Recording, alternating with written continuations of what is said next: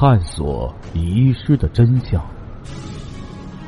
这里是《刑事案件奇闻录》，我是欢喜杰生。时间：一九四九年七月。地点：齐齐哈尔。案件进程：就在专案组举行案情分析会的时候，狡猾的逃犯隋先福已经实施了他的作案计划，然后化妆逃离了县城。隋先福于凌晨逃出看守所后，先去西门城墙上固步一阵，然后在城内幽灵样的前行了大约半个小时。两次避开了执行夜间巡逻任务的警民联防队，最后从后院墙爬进了一户住户。接下来，继续为您解密《刑事案件奇闻录》第八号档案：追击虎列拉逃犯，第五集。这家住户姓丁，就夫妇俩人，丈夫。丁泰兴是汉族人，妻子呢是蒙古族人，用了丁猛氏的汉名。丁太兴啊是贩马客出身，以前是否跟随先福相识就不清楚了。常年的经营很是赚了些钱钞啊。抗战胜利后的次年不再经营了，说是从此在家养老了。其实呢，这一年他也不过四十三岁。他与丁猛士生有一子，已去国外留学。当晚，隋先福冒着大雨潜入丁宅后，杀死了丁氏夫妇，将在丁宅找到的金银现钞席卷一空。从现场勘查判断，隋先福作案之后并未离开，而是喝了瓶烧酒，然后上了主人的床睡了一觉，醒来后。他又去厨房自己动手烙了饼，炖了肉汤，饱餐一顿后，估计还带了些烙饼作为干粮。最后化妆了一番，骑了丁太兴的那匹黑马离开了。发现丁宅血案时，已是下午五点多。老席等人接到报告，立刻和公安局长一起前往。进门不问别的。先把已经进入丁宅的四个警察、民兵集中起来，逐个询问是否接触过那些可以作为虎列拉病菌传播媒介的物品。参与行动的人员事先呢已经被告知，追捕的是一个什么样的逃犯，应该严格注意些什么事项。因此啊，大家都很注意。尽管这样。还是让这四人就地休息，等待卫生防疫人员过来消毒。老席等人查看了现场，还寄希望啊，这是另外案犯做的案。但过了一个小时，全程搜查结束后，没有发现逃犯踪影，这才意识到该案确系随仙福所做，而且这个惯匪已经逃出甘南县城了。这样。不单是第七追逃组三人，就是老席也觉得自己的头像是大了一圈一干人返回县公安局，老席和张成等人交换了意见，认为隋先福既然是骑了丁太兴的那匹黑马离开县城的，那么目标就有点明显呢，可以以此作为调查重点，立刻在全县城进行周密查摸。于是啊，追逃人员。和县局警察立刻开始分头进行调查。两个多小时后，几条线索汇集到追逃人员面前。丁太兴犯了几十年的马了，自然积累了丰富的辨别马匹的经验。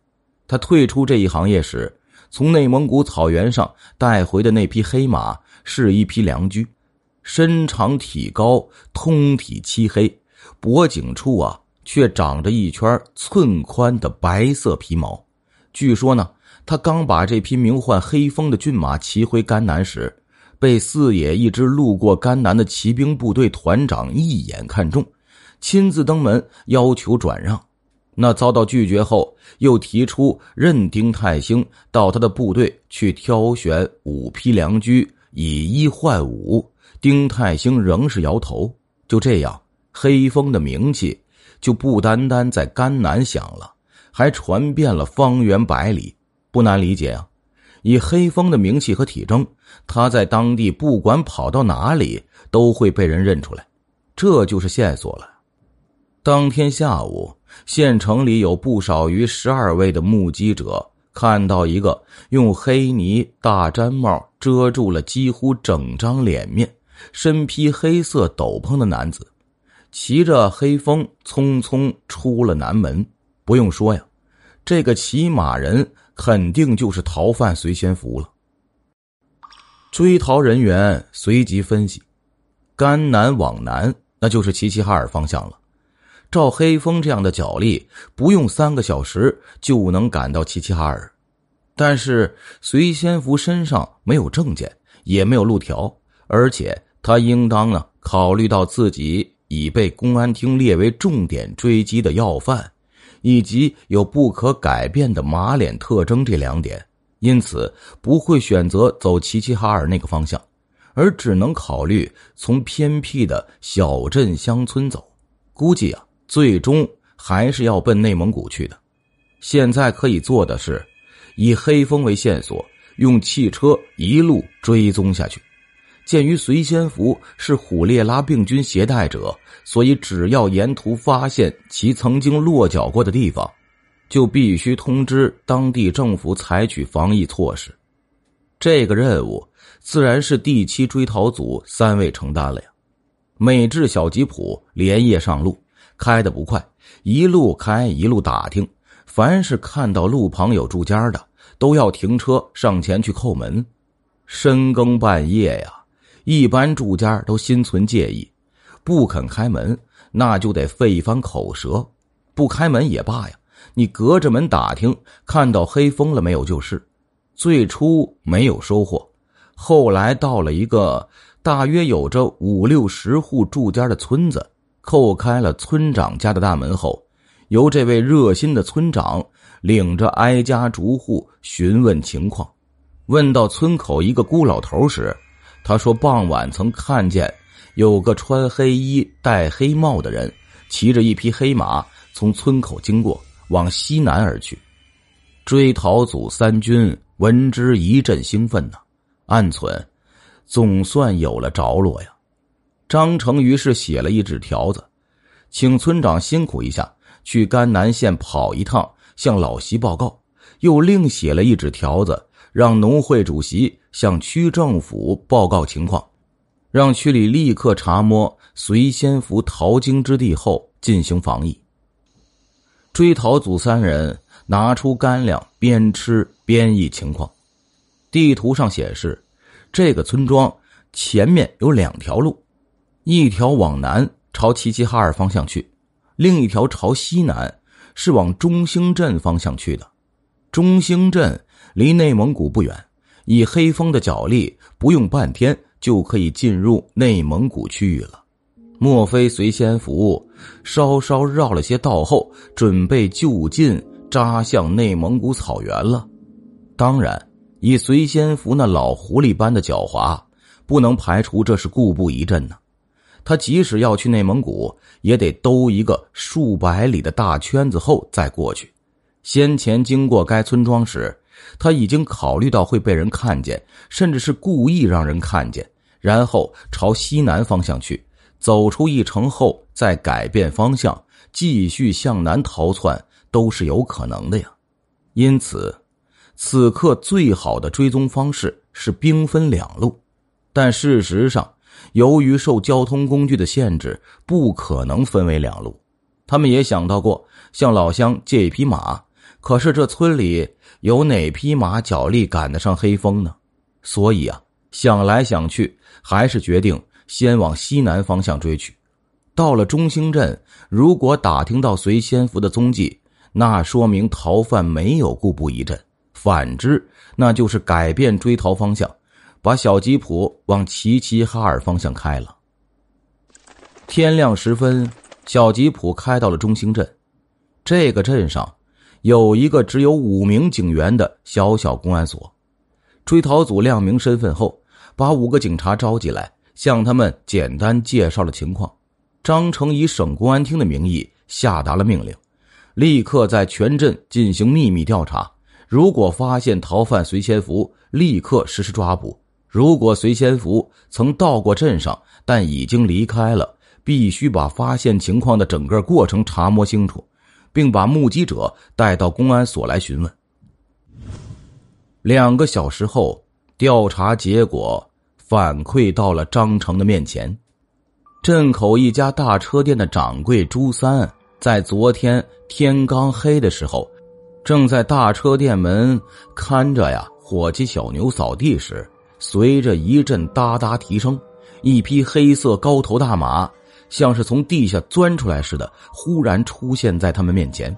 马上面，就是那位头戴宽檐毡帽，帽檐呢遮住了大半张脸面，身上那件斗篷式风衣的领子高高竖起，这样就只能见到那个人的半个鼻子至下巴颏。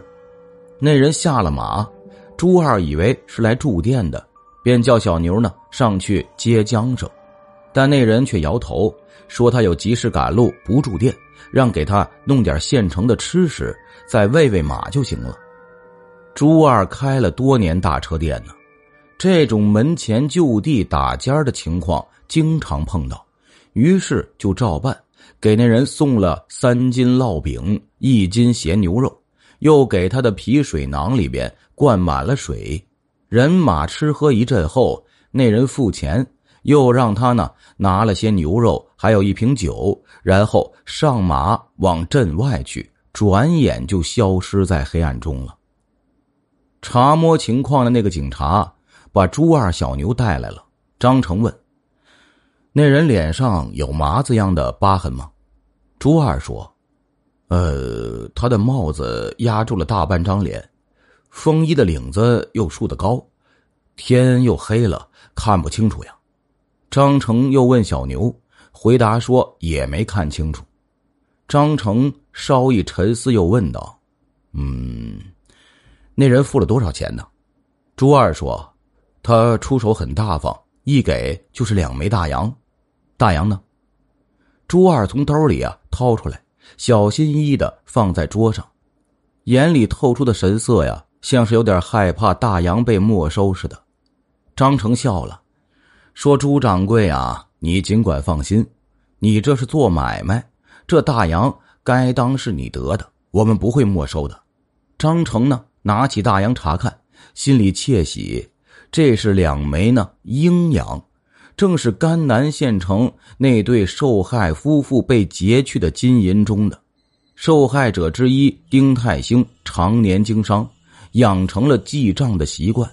他藏于家中的金银现钞都有账本记录着，上面注明着银洋是鹰洋，这鹰洋呢是外国大洋，可以在中国市场上流通，但数量不多。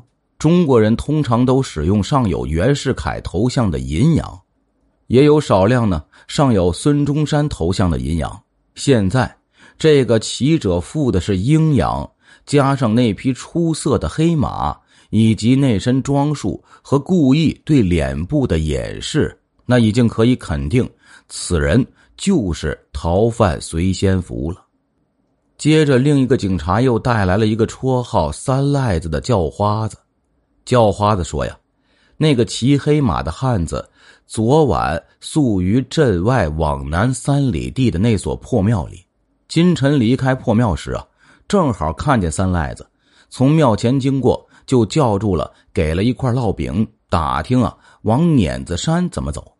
三赖子给他指了路，见他从庙里牵出一匹黑马，动作利索的翻身跃上，朝他指点的方向绝尘而去了。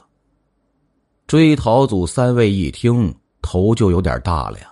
碾子山，那是离内蒙古很近的一个镇子，紧靠着雅鲁河，顺河北上。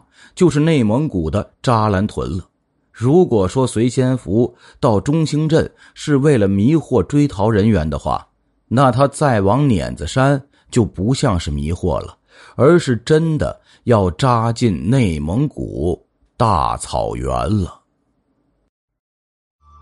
听众朋友，我们今天的故事就讲到这里了，感谢您的支持与帮助，并且感谢您的收听。